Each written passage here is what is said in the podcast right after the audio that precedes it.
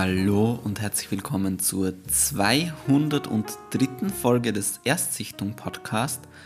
In dieser Folge geht es um den Film Die Ausgrabung, beziehungsweise im Englischen heißt der Film The Dig.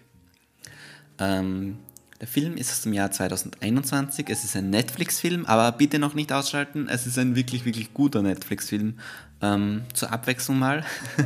der Film wurde für fünf BAFTAs ähm, das ist dieser British Academy of Film and Theatre Award. Auf jeden Fall dieser ähm, wichtigste britische Filmpreis. Ähm, da wurde er in fünf Kategorien nominiert, hat leider keinen einzigen davon gewonnen. Äh, Regie geführt hat Simon Stone, beziehungsweise Simon Stone, äh, schätze ich mal, den ich bis zu diesem Zeitpunkt auch nicht kannte. Also hat mir absolut gar nichts gesagt. Ähm, die Schauspieler, die da mitspielen, die haben mir nämlich sehr wohl was gesagt. Und zwar haben wir Carrie Mulligan, Lily James und Ralph Fiennes. Äh, was soll ich zu den Schauspielern sagen? Also, ähm, also beziehungsweise fangen wir erstmal vielleicht mit der Handlung an. Es, das Ganze beginnt im Zweiten Weltkrieg, beziehungsweise der Zweite Weltkrieg beginnt gerade auszubrechen, ist so an, am Anfang quasi. Und äh, eine, so wie ich es verstanden habe, ist es so, dass diese eine Witwe eben, das ist ähm, Miss Pretty, die gespielt wird von Carrie Mulligan, die heuert einen Archäologen an, Mr. Brown. Und eigentlich hat sie bei so einem Institut oder was angerufen und ähm, Mr. Brown wurde ja dann vorbeigeschickt und das war so, wie ich das halt verstanden habe am Anfang, einfach nur, ähm, weil die anderen an einer wichtigeren Ausgrabung beschäftigt waren, die anderen Archäologen und halt nur Basil Brown zur Verfügung stand. Und dann fangen die halt dann dort an zu graben und finden auch was. Und finden immer mehr und immer wichtigere Artefakte bis dann äh, das British Museum auf diesen Fund aufmerksam wird und das Ganze ähm, ja, übernehmen will, diese Ausgrabung. Aber da ist halt dann die Frage, ob Miss Pretty da mitmacht oder nicht.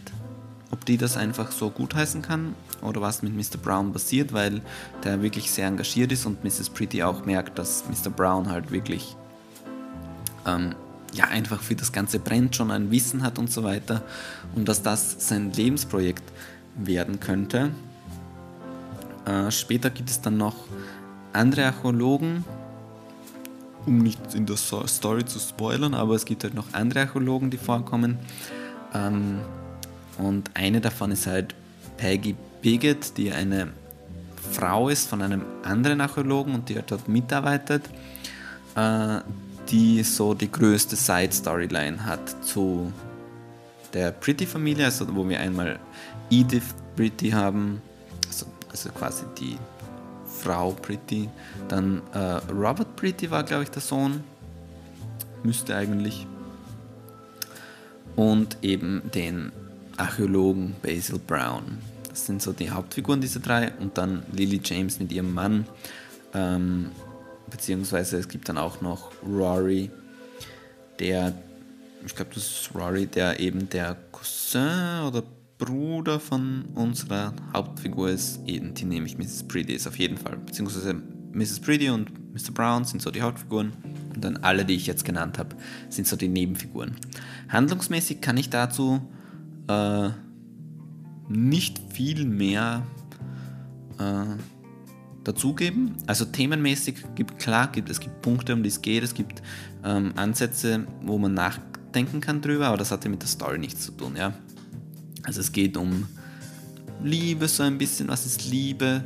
Ähm, wir sehen viele verschiedene Arten von Lieben in die Lieben in dieser Serie, die alle, äh, ja, bis auf eine würde ich mal sagen, aber die alle so eine Art äh, Daseinsberechtigung haben und die irgendwie schön sein können. Natürlich das große, große Thema ist Vergänglichkeit. Was bleibt von uns, wenn wir mal tot sind? Äh, ja. Und natürlich kommt dann noch dieses ganze Kriegsthema auch so ein bisschen rein. Aber nicht ist jetzt nicht weltbewegend groß in diesem Film. Es wird zu keinem Kriegsfilm oder so, keine Angst. Und ja, schauspielerisch muss ich sagen, finde ich es echt, echt krass. Also Carrie Mulligan finde ich sowieso toll. Und ja, einfach diese beiden Filme innerhalb von einem Jahr, Promising Young Woman und The Dig, äh, zwei essentiell andere Rollen, die sie da spielt, aber trotzdem beides starke Frauenfiguren. Äh, Lily James auch starke Frauenfigur. Also generell äh, ist es so, dass ich finde, dass die Frauenfiguren wirklich ähm, ja, stark sind in diesem, in diesem Film. Äh, genau. Das Ganze basiert auch auf einem, auf einem Buch von John Preston, kommt das Romanvorlage. Äh, ja, also wie gesagt, Carey Mulligan, toll.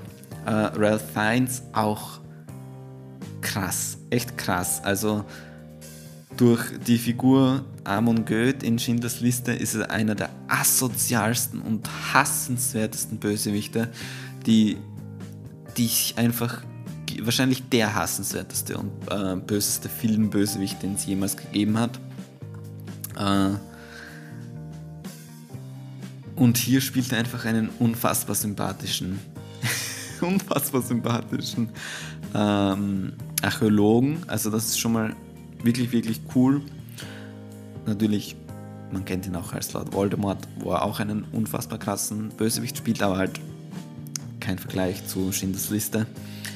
Und Lily James, äh, ich finde die Figur von Lily James gut.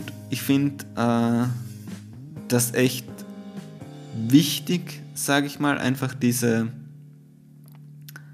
ja, diese Side Story, die da drinnen ist, finde ich schon cool, dass die so erzählt wird, wie sie erzählt wird. Aber ich, also Lily James, wer sich nicht erinnern kann, die könnte man kennen aus Yesterday, die könnte man kennen aus Baby Driver vor allem. Aber eben, Lily James wirkt so ein bisschen leicht wie ein Fremdkörper für mich und das ist gar nicht, äh, naja, wie soll ich sagen, gar nicht wirklich so negativ gemeint, wie es sich anhört. Es ist einfach, dass Lily James für mich eher eine modernere Schauspielerin ist. Ähm, nicht, dass Carrie Mulligan und Ralph Fiennes keine modernen Schauspieler sind, aber Lily James habe ich es irgendwie nicht abgenommen, dass das Ganze ähm, vor 80 Jahren war, sondern bei Lily James fühlt es sich halt so an, als würde jemand im Jahr 2021 etwas spielen, das 80 Jahre her ist. Und bei den anderen Figuren hat sich halt eher so angefühlt, als würden die wirklich aus, in dieser Zeit stattfinden. Aber das ist eine Kleinigkeit, das kann sein, dass es nur mir so gegangen ist, das ist ganz subjektiv. Äh, ja, obwohl eben da alles so limitiert ist, der Schauplatz ist limitiert, äh, die, die Darsteller sind jetzt nicht en masse verfügbar, sondern eben auch nur diese kleine Gruppe. Und auch dieser Handlungsrahmen, eben diese Archäologie, ist ja nichts, kein großer Themenkomplex, so zumindest nicht, um einen Film darum zu stricken. Aber mir hat es echt gut gefallen und ich finde, dass der Film auch relativ schnell trotzdem wegzuschauen ist, weil immer was passiert, weil er immer spannend ist. Der Film dauert eine Stunde 52, also jetzt nicht super kurz, aber auch nicht super lang. Und auch eigentlich eine uneingeschränkte Sehempfehlung. Den kann man wirklich schön mal wegschauen. Ist jetzt kein Meisterwerk so, aber man wird wenig finden. Ich zumindest konnte wenig finden, bis eigentlich gar nichts, was ich an dem Film so richtig aussetzen will. Der ist charmant, berührend und nicht allzu kitschig, ja, sondern bleibt schon irgendwie noch okay. Es ist halt charmant, es ist halt wirklich ein charmanter Film. Ja gut, sage ich an dieser Stelle danke fürs Zuhören, bis zum nächsten Mal. Tschüss.